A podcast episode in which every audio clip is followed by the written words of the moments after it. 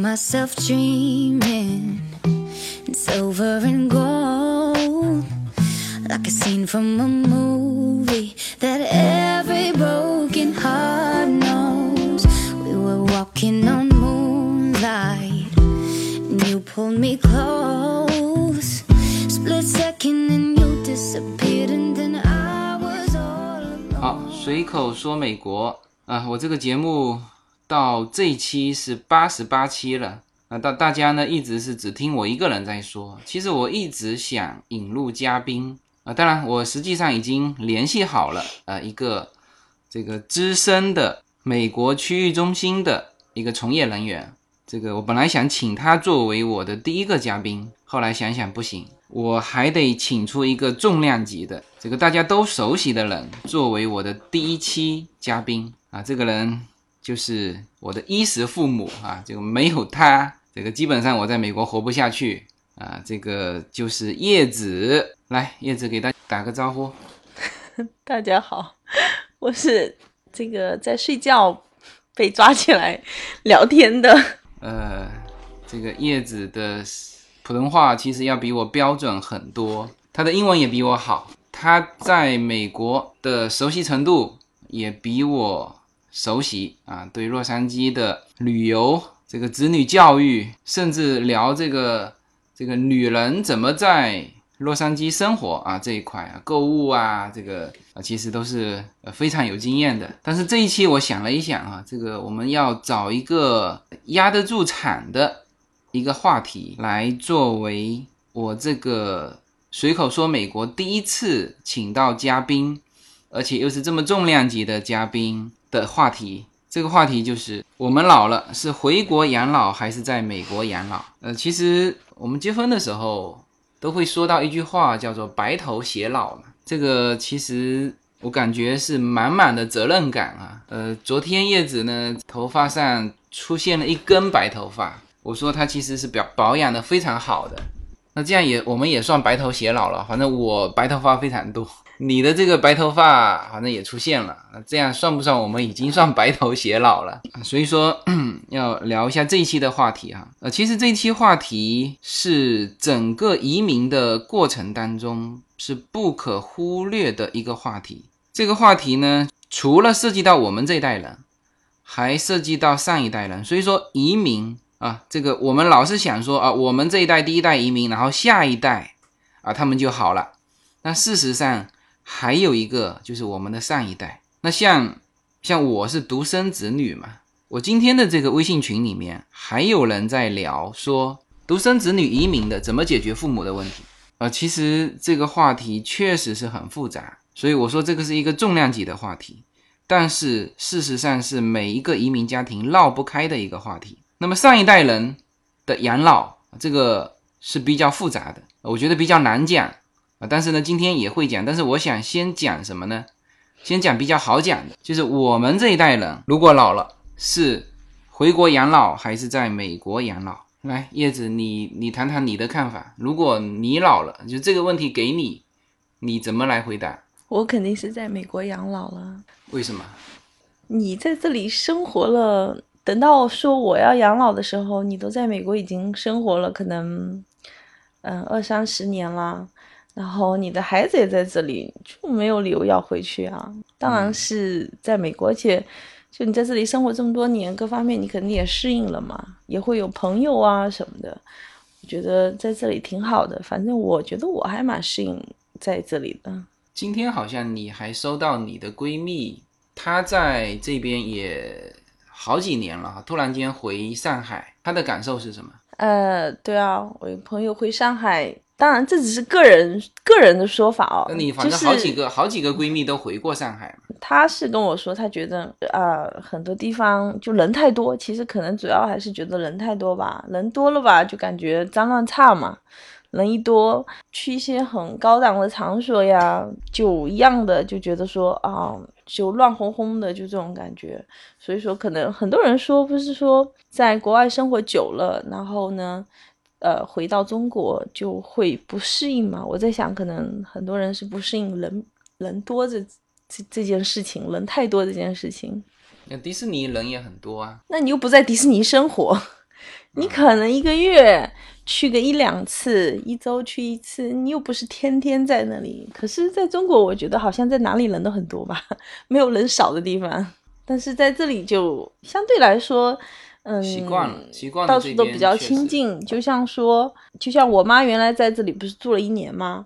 然后她就说：“哎呀，这个早上都很安静啊，是被鸟叫声吵醒的。”她自己说，她说她在家里好像就小时候呢。就会有这种感觉，就是说，哦，都很安静，早上是被小鸟吵醒的。她说在这里也是这样，就感觉好像环境就回到她小时候的那种那种感觉嘛。在中国现在，她是说好像她感觉都听不到鸟叫声了。现在，那你的这帮闺蜜啊，因为年龄都差不多嘛，但是当然她们比我们都出来的早哈、她基本上都是十多年了嘛。嗯，对他们都在这里念书，然后工作啊、结婚什么的，他们没有人打算回去啊。至少目前为止，目前他们现在这个年纪，现在想法是没有人打算回去的，他们都是会留在这里养老的。那么早就出来了嘛，他也习惯在这里的生活了，回去反而可能还需要适应一段时间，而且朋友什么也都在这里嘛，就大家都是打算说，就是留在国外养老啊、生活什么的。我今天还跟你姐聊到这个话题，呃，叶子的姐姐在澳洲的布里斯班嘛，她今天正好打电话过来，然后呢，我也问她这个话题。其实她有一阵子很想回中国的啦，就是刚出去的那那一年之内啊，那时候我记得她说很想回中国，她说她那时候很明确说，他说哎，他说我老了还是回中国，但是呢，后来回了一趟中国。就是回了一趟福州，啊，我们这个福州也是奇葩，这个修地铁修了好几年了，到处挖的乱七八糟。他可能是被这个挖地铁这个整个城市的这种氛围给很深的影响到了。当然这只是一方面呢、今天我有问他嘛，我说你现在的想法是什么？因为他上一次回到中国，就在中国的那段期间，他就说了。他说啊，算了，他说我还是回我的布里斯班，所以我今天才问他，那他的说法也很明确，他说他还是在布里斯班养老。当然，他呃回答的也很清晰啦，就是主要还是从这个福利这一块来说，就他如果在澳洲退休，呃，基本上澳洲是这样子，就是他算过年龄，澳洲是六十七岁，就有人是六十五岁，有人是六十七岁，但是他是是六十七岁。就是说，他其实呃医疗这一块哈是全免，但是他的药是要个人出的，就是我我我是听李姐说的。然后当然他如果动手术就住院，那是全部国家报了啊。所以说这一块我感觉，如果美国有上保险的话，那这个我觉得跟澳洲的也差不多啊。这里面的区别当然就是说。在美国，我们得自己买保险。那么在澳洲是，就是无论是低收还是正常人，他都有这个医疗啊，这个是一个蛮大的区别。所以我觉得他说到在澳洲养老，主要还是从福利上角度去考虑。他说了一句，他说在中国他没有资金回去养老，就没有没有足够的收入敢在中国待。现在我发觉很很多回国的都有这种感触哈，包括你那帮闺蜜一回去不是都是说说什么钱不够用是吧？对，他们上海的物价肯定比福建高嘛，然后他们都说他们感觉就是完全没有听说过的一些品牌啊、一些衣服啊之类的都卖的好贵，还不如回这里买，这里买东西感觉还比较比较实惠一点嘛。好像反正蛮多人都说的，觉得中国现在物价好贵，慢慢慢慢开始物价变得特别贵。对，应该说在北上广生活的人呢，如果他们到 L A 来生活，应该觉得 L A 其实这个生活水平会比较便宜一些。我还听你上次有聊到你的一个闺蜜，就她原来是销售房产的嘛，是吧？那现这一阵子是开始学习销售墓地，另外一个。闺蜜，她立刻就就是我们的这一代人嘛，是吧？她她立刻就去你那个闺蜜那边把墓地给买了，是是这种情况吗？对啊，这个看完她就买了。她说感觉这里的墓地，这个嗯环境，这里的墓地环境比呃中国好很多嘛，很漂亮啊，整片的那种就很墓地就很好看嘛，然后环境各方面都很好。然后呢，他就自己和他先生买了。然后也也希望能够在这里给他的父母买墓地嘛。然后他是说，希望他父母能够说老了以后不在了以后能够葬在这里，因为相对相对他来说，他是打算一直在这里生活的嘛。然后如果父母能够葬在这边，然后他说是他觉得扫墓什么会很方便。如果说你葬在中国，他可能顶多一年回去扫一次墓，但是如果在这里能够在这里的话，那我看他们，我上次去参观他们墓地，我看他们这个感恩节呀、复活节呀，然后就各种节日，他们都会去这个祭拜一下自己的亲人嘛。特别是有一些墨西哥人复活节的时候的，把自己亲人的那个墓地哦哦搞得很漂亮。我原来一直以为说那一片一大片是这个葬小朋友的嘛，因为我去看的时候是那一个星期的周末，就是复活节嘛，就发现说。那有一片墓地特别漂亮，有很多兔子啊、鲜花做装饰。后来才知道，哦，那一片墓地是那一大片，就很多墨西哥人站在那里。所以说，他们好像也没有说有清明这个概念哦，他们没有说特意哪一天去扫墓，但是他们，嗯，凡是遇到这种节日，他们都会去。亲人那边祭拜一下，像复活节就是弄各种各样的装饰，然后呢搞得很漂亮。然后感恩节他们也有感恩节的装饰啊，圣诞节，呃，我朋友说圣诞节甚至会在墓地那旁边树一棵圣诞树，意思是说好像他们的亲人一起过圣诞节什么的嘛。就是他们各种节日都会都会去墓地那边的，而且他们墓地环境好嘛。复活节就当是去春游一样的这样，然后去逛一下。breath of relief, and I realized no, we're not promised tomorrow. So I'm gonna love you like I'm gonna lose you. I'm gonna hold you like I'm saying goodbye. 其实聊到 养老这个话题，其实养老分三个层次。我个人觉得啊，就一个就是你适应不适应这边的生活，这个是最初的层次。那现在就是说，我们这一代人，那应该说我们身边就是我们属于第一代移民嘛。那当然，叶子的闺蜜可能属于一代半，是吧？他们的父母是第一代移民，嗯，他们是半中间出来的，呃，属于一代半。那他们的归宿肯定是美国，那这里面就有一个很重要的这个，就比如说扫墓这个话题，你是寄希望于后人给你扫墓，是不是？所以就变成是上一代人，他也希望他父母的墓地安在美国，他和他的下一代才可以去祭拜。这所以说移民移民，我们这一代人。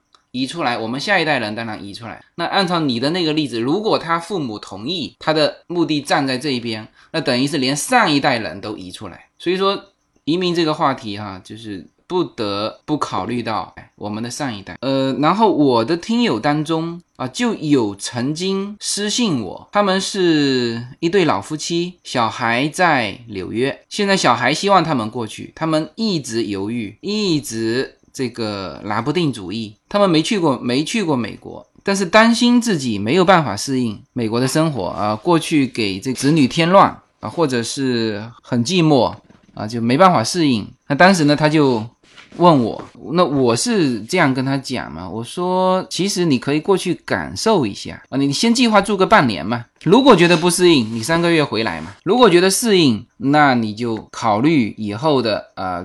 做成绿卡呀，或者怎么样，是吧？你可以以探亲的方式先过去。我我其实还是这个观点啊，就是说自己没有亲身经历过的事情，其实你很难去做判断。我我说这个没有亲身经历过，没有发言权哈。那这个是指他们去影响别人。那对于他们自己的思想来说，他们如果没有来过美国，那那怎么知道自己适应不适应呢？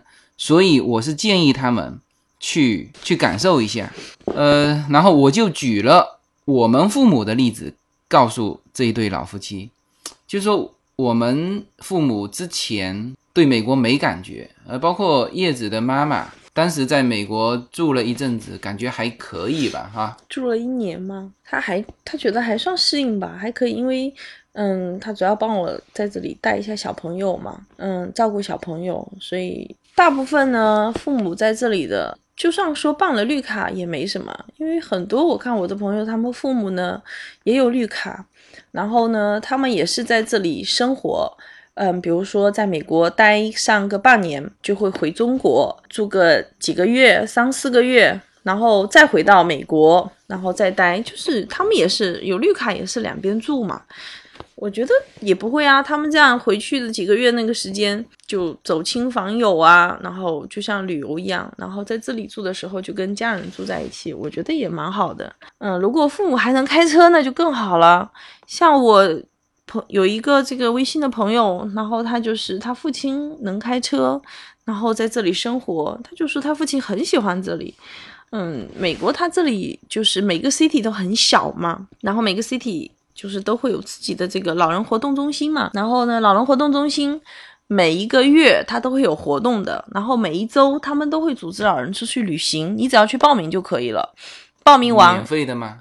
但旅行当然是要钱的啦，但是收费不高嘛。比如说，嗯，一群老人一起去环球环球影城呢，那你就出一个门票费啊。然后，比如说他有包一餐，就出一个餐饮费，就基本上是很正常的费用。但是呢，等于是说他会有一群人一起去，然后也会有司机带你们去嘛。你们就不用开车，这特别是相对那些不会开车的老人就比较好一点。嗯，每一周都会有两三天，他们会在老人活动中心呢，就是很多老人一起吃饭嘛，然后那个是免费的，City 给你付钱了，然后大家可以一起在这里吃饭聊天。如果说是住在这个华人聚集稍微多一点的这些 City 嘛，其实老人活动中心里面它也很多都是说中文的嘛。我看你当时你妈妈在这边的时候。也没有去老人活动中心，就就已经这个左邻右舍就开始活动了。对，因为左邻右舍都有老人，然后呢都说中文，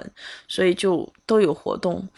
我妈妈回到中国去的时候，我们这边邻居的一个老台湾的老太太还打了跨洋电话回去，然后问候我妈妈，然后跟她聊天啊，问她什么时候来什么的。你妈妈一直耿耿于怀的就是有一件事情，就是那个。台湾老妈妈带你妈妈去参加了一个非常隆重的，就是一个是嗯京剧表演。台湾老太太她的那个呃女儿参加了一个京剧表演，然后邀请我妈妈去参去听嘛。然后我妈去了，其实这个也是我没有做到位啦，然后我也没想那么多哦。就是那个那个场合可能比较正式，然后呢，大家都穿的很清楚。然后我妈呢是照顾完我女儿，临时出门，然后呢也没有注意，因为在 L A 嘛，就是天气都蛮热的嘛，所以她都很习惯 穿着拖鞋，她穿着拖鞋就去了。人家都是穿晚礼服，她穿拖鞋去了，然后她就觉得很不好意思。对，其实就是嗯，很多老人在没来美国之前有很多误解。那比如说我妈也是啊，她说去美国干嘛？电视也看不懂。她一说这个，我就我我说你错了，在美国收到的中文台比在中国还多。第二呢，她说这个没朋友，我说不对呀，我说左邻右舍都是说华语的啊，台湾人、香港人，是吧？因为我们这片 Temple City 是华人区嘛，而且如果而且我妈来的话，她是经过洗礼的基督教徒嘛。这边的教会活动是非常多的啊，各种各样的活动。呃，现在我妈虽然说不在美国，那我跟她经常打电话的时候，她还一直交代我说：“哎，你这个星期天要去做礼拜啊。”那我们是去过几次教会活动了，确实也做得很好。就是小孩子，你可以他有专人照顾你的小孩，然后呢，就是我们大人就可以去他的那个大教堂去去听讲。啊，甚至还可以去看电影啊，嗯，所以说整个教会活动是是其实是做得很好，所以我不觉得这个老人家就我们的上一代如果到美国他们会不适应，我不觉得这样子，因为我们自己父母就是来之前也都会有很多顾虑，但是来之后都还好嘛。那我们门口就是华人超市，是吧？他们还可以去买菜。啊，进那去相对来说，就是说老人家如果不会就没有办法开车的，那当然，嗯，在这里生活就会比较受限制嘛。这样子啊，说到这个开车话题哈、我们呢先进入一段现场。这个现场是什么呢？这个现场是今天上午我和我旁边的这个邻居，我旁边的这个邻居之前说过哈、就是有一对老夫妇，这个老公是香港人，老婆是台湾人啊、这个都是说华语。然后呢，我跟他有一段有一段交流，然后呢，我用手机录了下来。那正好呢，作为我们的现场环节，那大家一起来听一下。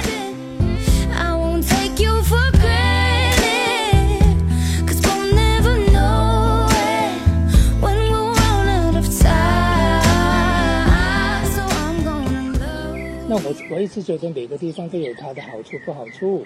那美国我们我们就觉得它的好处，对于我们来讲是比较多了。你觉得美国要比香港要好我不可以这样说。啊？也有人问过我这个问题，我我们刚来的时候，你知道我们来了没有很久嘛，才那么几年。嗯我是说，呃，退休之后，嗯那回香每每每年我们回香港，旧同事朋友聊天都会问这个问题。嗯嗯你觉得美国好还是香港好？都会这样问。我跟他们说，美国有美国的好处，嗯好，香港有香港的好处。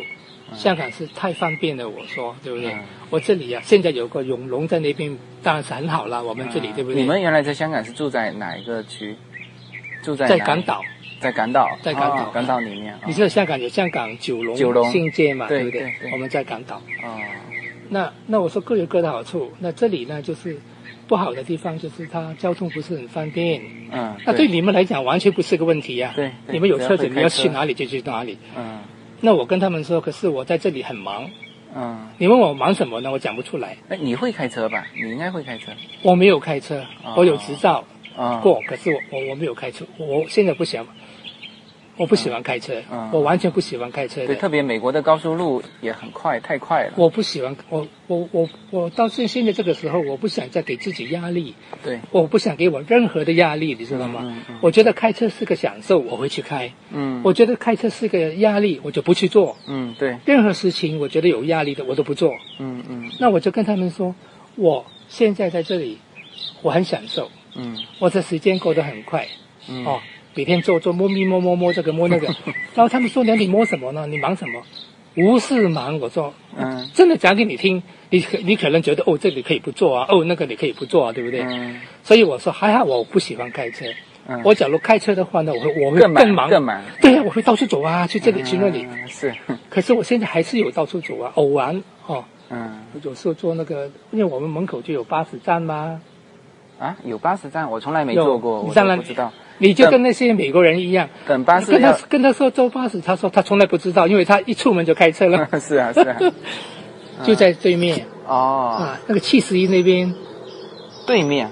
是是要出了这里这里吧，是吧？Temple City Boulevard 啊，布鲁瓦布鲁啊瓦，，有个七有个 Seven 哦 Eleven，哎，这个巴士站要等多久啊？顶多半个小时啊。你知道他的 schedule 的话，你不会等久，嗯他是半个小时一班开过来嘛。明白。他，准点到吗？会准点到吗？他很准时的，他很准时的哦这里的巴士很准时的。有需要的时候，我们我跟我太太就会做那个，有时候真的是想出去溜溜嗯啊，我们就去 Chinatown 啊，真的啊，Chinatown 啊。那有些人觉得 Chinatown 有什么好走，有什么好逛？是啊，我都没去过，听说很很很。那我们就去唐人街去走走啊，啊对不对？我们是，我们不是说，呃呃，去很远的地方，我们最远就是去到 Chinatown 哦，啊，最远去到 Chinatown，坐巴士，我说自己坐巴士啊嗯，Chinatown。所以我觉得对我来讲是没什么啊。你你你觉得一个是香港，一个是台湾，一个是这边洛杉矶，就最后的养老，你觉得你愿意在哪一个地方我？不会在台湾，我不是不喜欢台湾，嗯因为台湾始终我不是我住过，是，的，因为我在香港住了六十年。那阿姨会不会？对对对对对对啊！嗯。可是他有个好处就是，嗯。他也很喜欢香港，啊，但很他嫁到香港去的时候，就是说四十几年前的时候，我们结婚四十多年了，嗯他就很适应，你知道吗？他就很适应，他广东话讲的很好。嗯，哦，但很快哇，那他好厉害呀、他会讲普通话，福州话、广东话、台湾话。啊，台湾话。呀对呀，啊对厉害比我厉害。多很多，嗯，所以呢，就他很适应。那你觉得最后你会在哪里养老？我看我会回香港的，会回香港？我看我会回香港。嗯，当然香港方便，就是在这边就是一个交通问题。不是，假如你说养老的话哦，那不嗯是交通的问题，在这里呢，哦，你说假如是这里生活哦，先别讲到养老，啊生活的话，呃，不是很方便的。可是我常常跟我的朋友都说，对于我们来讲是影响不大。嗯为什么呢？我们家里面的工作已经够我们忙的了，嗯我们要看医生，我们要看医生，我们要要要去哪里？你知道有 Temple City 有一个叫 Dial a Ride 那个服务吗？给老人做的，啊就是你打电话去，那个车子到你门口来。嗯，我不晓得你有没有是留意到，我们去做那个 Temple City 的，好像好像我有看到，我有对对看对到。，它叫五毛钱一 Dial 次 a Ride，五毛毛钱一钱做一次次，他来门口接你，送你到另外一个门口，知道吗？到医院那边，他不一定是医院，是医生啊。假如你是去生 Temple City 里面的哦，任何一就任何一个地方都可以。啊你去看我的朋友都可以。离开了餐 Temple City 呢，那这个那这个是要老人因才可以为要老人嘛，对你以啊。后你那个老人，你的亲戚来了之后呢，他要做可以做。那他这个凭有什么凭证的吗？就是你要有一个老人证是吧？你要申请然后他就给你张卡啊你住在60岁他是边的60岁以上就可以的了的的住址证。那这个那这个很方便，那对我们来讲，你看我开车不开车有什么问题？啊他那个离开了 Temple City 呢，你就去政府的部门呐、医院呐、教堂啊，他就称你去。嗯最远是去到那个 San Gabriel，啊他当然不是到处没有了，它这附近的卫星城市都可以，就是去医院、政府部门，还有你去验血啊那些都可以。教堂哦，就离开 Temple City 也是可以的。就是在最远去到 San Gabriel。San Gabriel Gabriel 你要去 Alhambra，你要去 Monterey Park 就不可以了。哦，它就是最远周边的。你去周边的 Rose Beach 啊、Arcadia 就可以了。教堂明白啊，我们去明白 Amonti 的医院嘛，那就常常我下午要去 Arcadia 看我那个家庭医生，嗯我约了时间呢，两点四十五分来嗯嗯啊，哦，约了那两点四十五分来啊，然后我定了四点十五分回来。没有什么能够阻挡你对自由的向往。人生是一趟旅途，精彩的是沿途的风景。大家好，我是无限自由，非常高兴能够通过随口说美国这个节目来认识大家。我每周都会在洛杉矶为大家录制一期随口说美国。现在大家除了可以听到我的音频节目之外呢，还可以登录我的微信公众号。我公众号的名称是 L 一二零一零零一一五无限空间。这是一个新移民家庭分享美国生活的点点滴滴的一个个人空间。同时，为了更好的与大家互动，我还开通了与随口说美国同名的新浪微博。移动互联网的神奇之处呢，就是可以把同类的人拉得很近，天涯若比邻，世界地球村。让我们享受这个自由连接的世界吧。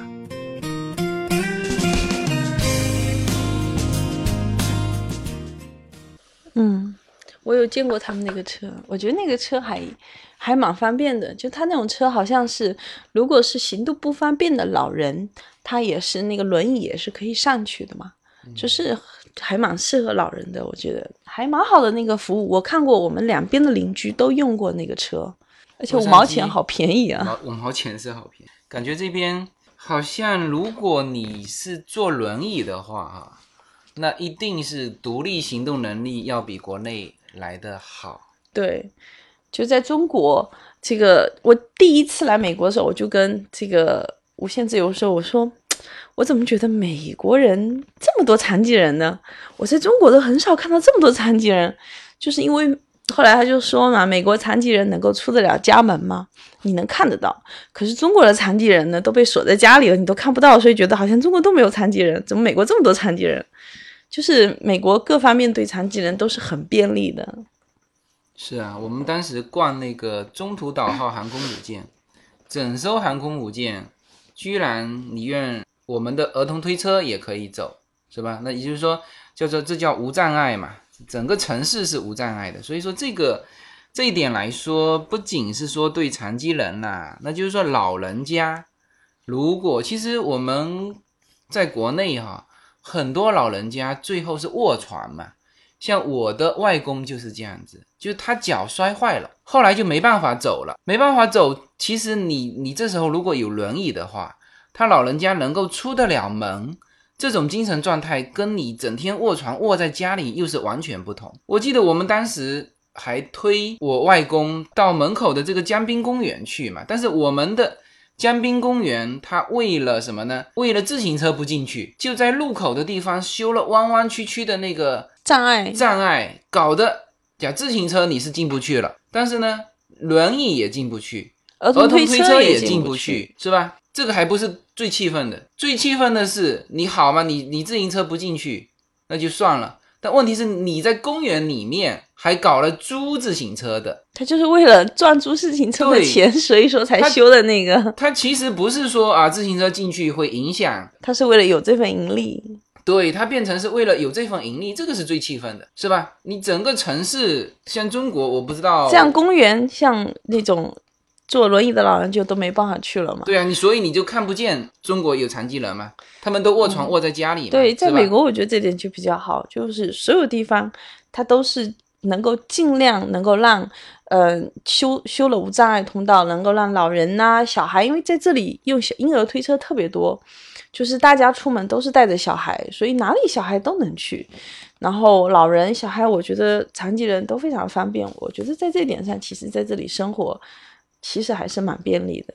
然后像我们去那个 Huntington Library，他那边就有租轮椅的，好像不用租，呃，不用租，不用租，就是如果你是行动不方便，他就可以那个把轮椅给你用，嗯。但是可能需要一些押金就可以了，他不好像是不收费的。然后迪士尼，对，迪士尼那个要租的有，对迪士尼那个就就更方便了，它是那种电动的轮椅嘛，嗯，啊，前面还可以坐个小孩啊，那个是是很方便的。所以整体来说，我觉得就这一点来说，这个养老条件好像要比中国来的好。你都别说迪士尼 Hunting 的 Library，就连国家公园。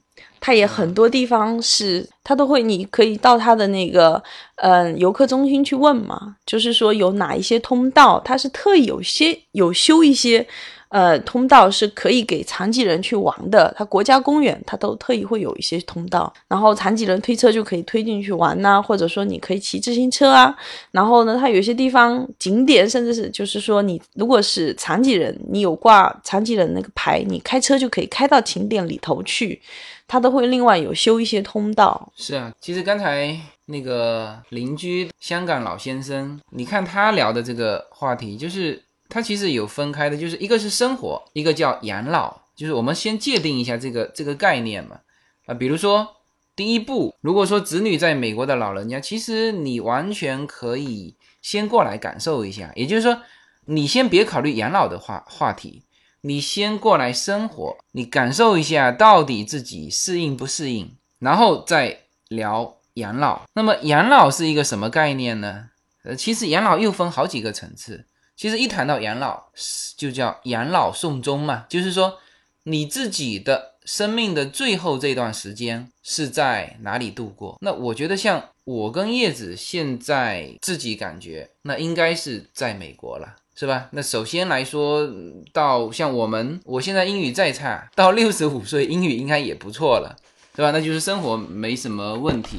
然后最关键的一个是福利嘛。那我们在美国这边交税交满十年，呃，我们就有退休金啊。然后六十五岁之后有美国的这个这个免费医疗。那这个免费医疗感觉好像还比你姐的澳洲的那个要好，你姐澳洲那个还要。药还要钱，美国这边的六十六十五岁以上，呃，现在好像是六十七岁，那就是全免嘛，他是老人家是拿那个 Medicare 嘛，那那所以说就这几点来说，作为我们这一代人生命的最后几年，还有一个就不展开了，就是其实美国的医疗条件要比中国要来的好得多啊、哦，还有一点，美国的护工制度就是中国是你都是子女要在伺候的嘛。我觉得我们到老了，你你指望这个 Yuna 和 Lin 来来伺候，我觉得他们也很忙，是吧？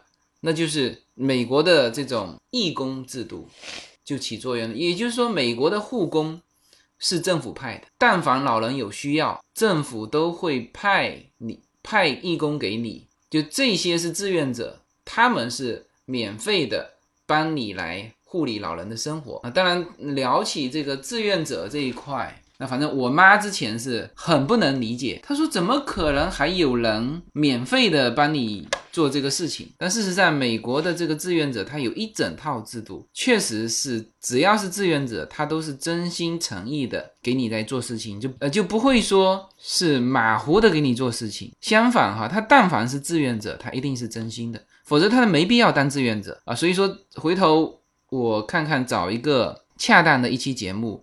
来聊一下美国的志愿者的这个制度，就是说这几种条件对比下来，反正我们这一代人应该是在美国啊养老送终了。但是呢，对于我们的上一代人，这里面呢还有这里面无非是两个两个方面嘛。第一，老人家他自己心态上能不能接受？就像这个叶子的这个。闺蜜，她想把父母葬在美国，那这个只是她的想法。那么父母会不会同意？我觉得这个东西怎么说呢？你说父母会不会同意？父母就算不同意，他觉得如果站在中国实在麻烦，这个只能站到这边，他也会把他带过来吗。你人已经不在了，你有什么发言权？其实发言权都在子女身上吗？嗯，这是这样子。这一个是父母父母的意愿啊，那当然就是说人家。生命最后一段，那这个人家还有发言权嘛？是不是？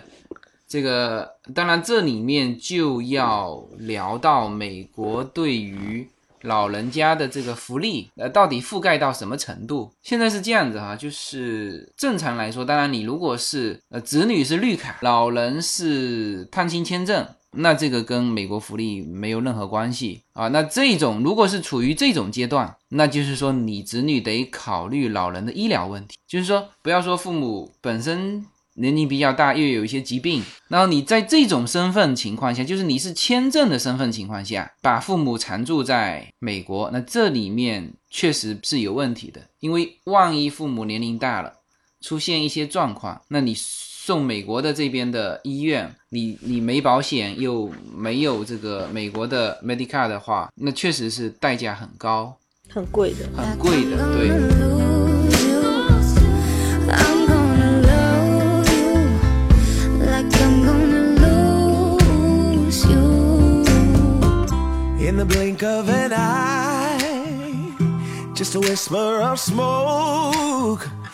You could lose everything. The truth is you never know. So I'll kiss you longer, babe. Any chance that I get, I'll make the most of the minutes alone. 那么，那如果是子女转成公民，那么立刻可以签父母绿卡，那这个是秒签哈。那么在这种时候，父母是持什么身份过来呢？是持绿卡过来，当然现在有一种说法是持绿卡还要住满五年才可以有美国的医疗。但是今天就这个问题，我们问了身边周遭的所有的人，好像没有五年这种说法。嗯，我问了这个一个朋友，然后他的他的公公好像说是就是。嗯，拿到美国绿卡的时候已经六十五岁了，然后他就说，他就直接申请了那个，就是说你在中国的时候，呃，你的退休金如果是低于两千美金，就你的退休金低于两千美金，那好像你就可以直接申请美国这边的呃医疗白卡，好像是这样。老人中国退休金哪有高过两千美？呃，那也有吗？厅级干部才一万。九千还是还是多少？对，反正所以基本上基本上，那如果按你这么说，基本上六十五岁到这边，你就等于是以低收的方式申请美国的医疗保险。对，可能医疗福利应该是以这种方式，嗯，低收的方式就是能够很快申请到。那具体五年的规定，那是不是那些人退休金就比较高，高于两千？然后那你要申请那种专门是老人的医疗保险，有可能是这一点有差。他五年是无条，你那个刚才说的六十五岁是有条件的嘛？也就是说，国内退休金低于两千嘛，这是这是不一样的。所以就是如果说子女的身份是公民，那么直接申请上一代、老一代绿卡。年龄超过六十五岁，退休金低于两千美金，这个就是说医疗就覆盖了嘛，是吧？美国这边的医疗就覆盖了。那这种情况下，那我是觉得可以把父母接到美国来养老，是不是这样子？因为几点都很明显摆在这里嘛。那这个只是子女的意愿嘛？那就是说父母在那边更多的其实可能还是有一些亲朋好友的这种牵挂呀。然后让他们觉得说不能离开中国，兄弟姐妹啊，主要是这个。其实，就是像我的朋友，他妈妈就说嘛，他觉得中国什么都挺好的，嗯，亲朋好友各方面都不错。然后呢，他只觉得说，就是食品安全有问题，环境太差了，空气质量和食品安全是他觉得就是中国差美国最最不好的两个地方嘛。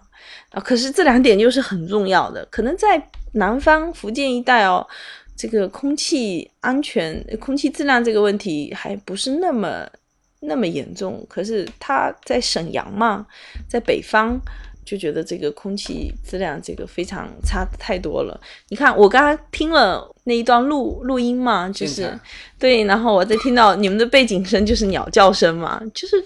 其实这个就是在我们家门口的大街边上，不是不是不是，它就在我们家后院，啊，就在我们家后院花园这边。对，就是我们一整天家的背景音都是那个鸟叫，对，就是环境就是这个样子。所以整体比较起来，如果从这个物质条件来衡量，那应该是但凡达到可以申请父母绿卡的这个条件，我觉得。就可以把父母接出来在美国养老，是吧？就是这个完全是从物质条件上来说。第一，美国的医疗福利覆盖了；第二，美国的医疗条件要比国内好，是吧？第三，子女在身边，是吧？第四，美国这边的老年人的各种的活动和还有很多老人公寓。当然，老人公寓这块，我们作为这一代的移民基本不考虑，因为把父母接过来就是要跟自己住在一起嘛，是吧？但是对于很多老美来说，他的老一代跟下一代是分开住的，那他们是有住在老人公寓。据说老人公寓非常好，老人公寓好像比较便宜，然后呢 也会有人照顾。如果你是那种不方便的话，就是行动不方便，他会有人帮你清理屋子啊，然后定期会有人去看望你啊什么的。对他关键是住在一起嘛，就是老人公寓它是。但是这样子，就是说，这又分两块哈，老人分老人公寓又分两块，一块是我们现在说的老人公寓，都是身体非常健康的老人家住在一起。然后呢，它是这样子，一旦这个老人开始生病或者或者身体不不够健康，他就转移到另外一种，其实是属于医院的这个养老院去了。那那那那那里面就是医疗设施更强。那他通过这种办法，就是说。也不愿意让这健康的和这个需需要更多护理的，就这两块分开来。据说是有两种，那那当然最后他是直接送医院了，就是有有这两种。那我上次听我一个朋友吧，这其实也是初次见面，那他就有聊到，他说他的妈妈在美国这边奋斗了一辈子，然后呢存了存了点钱，然后呢自己有一套房子，这个屋顶坏了都要自己请人去修，还不如住老人公寓，是吧？住老人公寓，这个他说护士就在楼下。有什么问题按个零，护士就直接上来了。然后每个月只要付一百多块钱。这可能跟每个老老人公寓价格不太一样，有的多，有的少。没有没有没有，政府安排的那种。这个一百多块钱就是你只付个水电费就可以住进去。反正大概我印象的就是每个月一百多块钱，而且还有平时就是有那种慈善机构来捐助嘛，就是送各种吃吃喝的，送各种吃的。当然。这个老人公寓，我们目前就是上一代我们是不会考虑，但是但是我们这一代可以考虑。是吧？到老了把房子卖了，住老人公寓也没什么。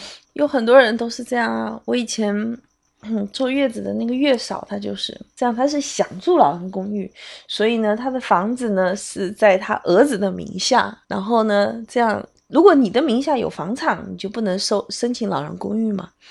所以他的房产在他儿子名下，然后呢，他就去住老人公寓，他觉得又便宜又干净，还有人帮忙，然后有很多人可以住在一起嘛，然后他感觉各种方便吧。当然，有的可能像如果是第一代移民的父母，他就觉得啊、你把我接到美国来，把我就等于放到老人公寓，人院对他们可能接受不了。但是我觉得对于我来说，其实我还是能接受得了的。